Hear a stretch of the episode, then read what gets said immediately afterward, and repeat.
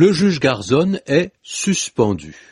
Voilà une décision qui a étonné beaucoup de gens admiratifs de ce juge espagnol courageux qui, en particulier, avait fait arrêter Pinochet.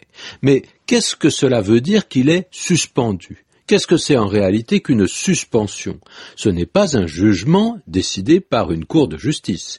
C'est une décision qui est beaucoup plus administrative. Donc en apparence, c'est quelque chose de moins grave, de moins solennel, peut-être de moins définitif, seulement c'est plus facile à faire de suspendre quelqu'un que de le faire condamner par un tribunal. Hein. C'est une décision qu'il est rapide de prendre, justement parce qu'elle échappe à la lourdeur d'une procédure euh, officielle.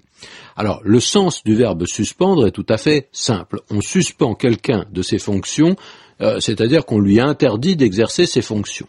Et le mot s'emploie surtout à propos de fonctionnaires, qui sont suspendus par leur supérieur, par leur autorité hiérarchique. Seulement, le mot peut être employé à propos de l'industrie privée.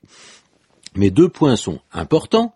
La suspension est une mesure provisoire prise en général en attendant qu'on décide de façon plus officielle, soit d'une sanction, soit au contraire euh, qu'on tienne quitte celui qui est mis en cause, c'est-à-dire qu'il y a une sorte d'acquittement. Hein. Seulement, cette sanction est immédiate et elle a un effet concret.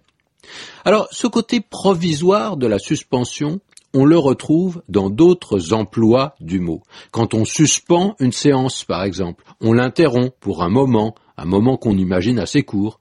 Et parfois, le mot est aussi l'équivalent de trêve d'ailleurs. Pendant un petit moment, on suspend les hostilités, c'est-à-dire qu'on arrête de se battre.